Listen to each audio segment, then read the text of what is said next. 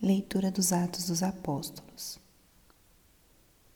Naqueles dias, querendo saber com certeza por que Paulo estava sendo acusado pelos judeus, o tribuno soltou-o e mandou reunir os chefes dos sacerdotes e todo o conselho dos anciãos.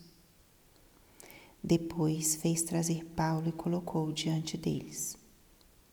Sabendo que uma parte dos presentes eram saduceus e outra parte eram fariseus, Paulo exclamou no conselho dos anciãos: Irmãos, eu sou fariseu e filho de fariseus.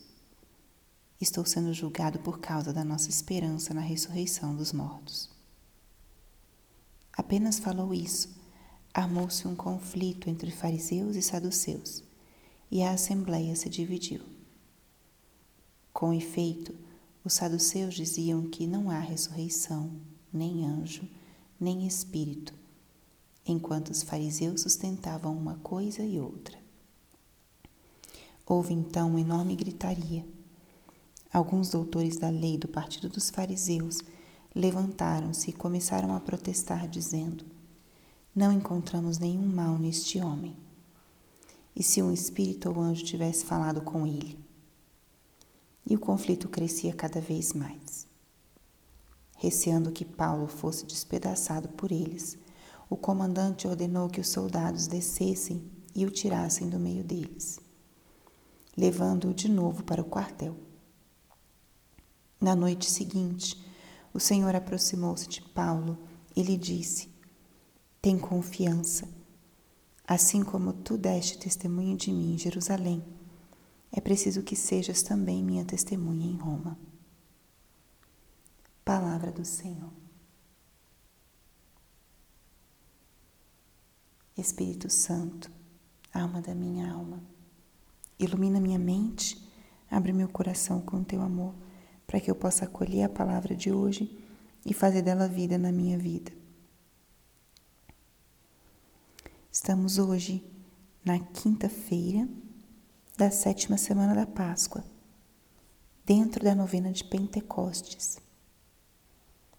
Estamos nos preparando para a vinda do Espírito Santo, pedindo a Ele que nos encha com os seus sete dons, nos dê esse impulso maior na vivência da nossa, do nosso compromisso de vida cristã. Na nossa vida cristã, tem momentos que Deus nos pede mais esforço, mais virtude, e tem momentos que Ele infunde sobre nós os dons do Espírito que nos fazem ter uma resposta mais fluida, mais sólida, mais, mais profunda para respondermos às situações segundo o coração de Cristo, da forma que Ele nos chama, que Ele nos pede. E estamos no a liturgia hoje nos trouxe esse trecho dos Atos dos Apóstolos, onde está Paulo, já no período final da sua vida, passando agora pelo tribunal para ser julgado. E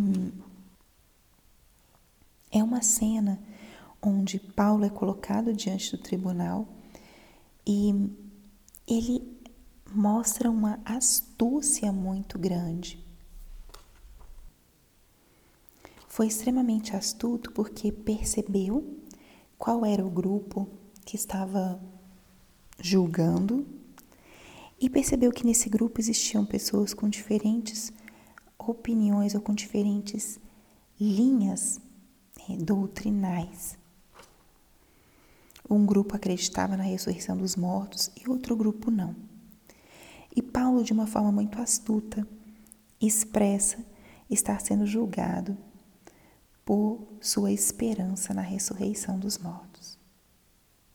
Nesse momento, a Assembleia se divide e tanta confusão acontece que o julgamento é suspenso e Paulo ganha um pouco mais de tempo.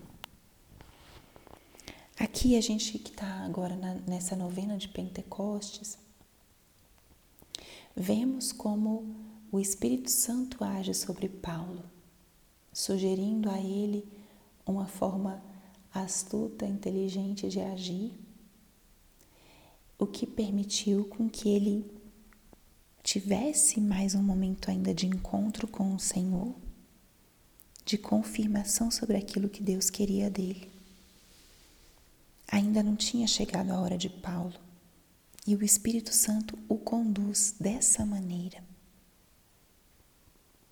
Vemos ao mesmo tempo, de uma maneira oposta, como a estratégia de dividir tirou forças desse, desse grupo de pessoas, desses juízes, desses chefes dos sacerdotes que eram os que iam julgar a Paulo naquele momento.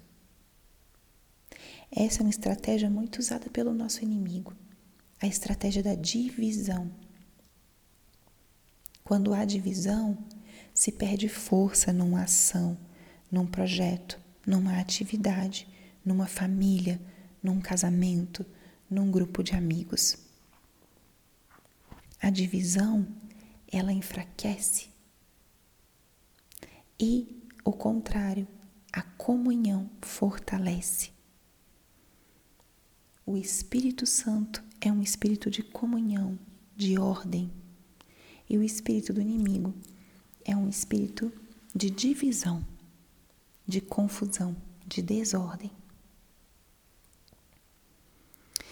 Mas Paulo aqui foi astuto, guiado pelo Espírito Santo, ele lançou esse tema que era polêmico, que era conflitivo. E com isso o Espírito Santo conduziu Paulo a esse encontro mais profundo de confirmação do seu caminho. E falando dos dons do Espírito Santo, um dom que essa palavra nos inspira é o dom de conselho.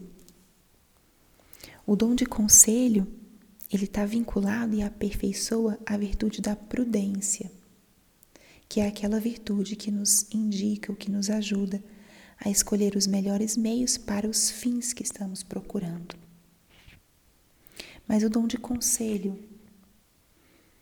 vem em nosso auxílio para encontrarmos justamente os melhores meios para o grande fim da nossa vida, que é a nossa santidade. O dom de conselho nos guia segundo a mente de Deus, segundo os critérios de Deus. Nos indica o que devemos fazer em cada momento da nossa vida, de forma a andarmos por um caminho de santidade, pelo caminho de Cristo. E é como uma percepção que muitas vezes ela não é fruto só da razão. É, é esse sopro, essa intuição de perceber quais são os melhores meios para alcançarmos o querer de Deus na nossa vida o chamado de Deus na nossa vida. Então, o dom de conselho, ele é muito importante para a gente saber distinguir as coisas boas, os, os caminhos adequados e poder efetivamente orientar os outros para seguirem esse caminho.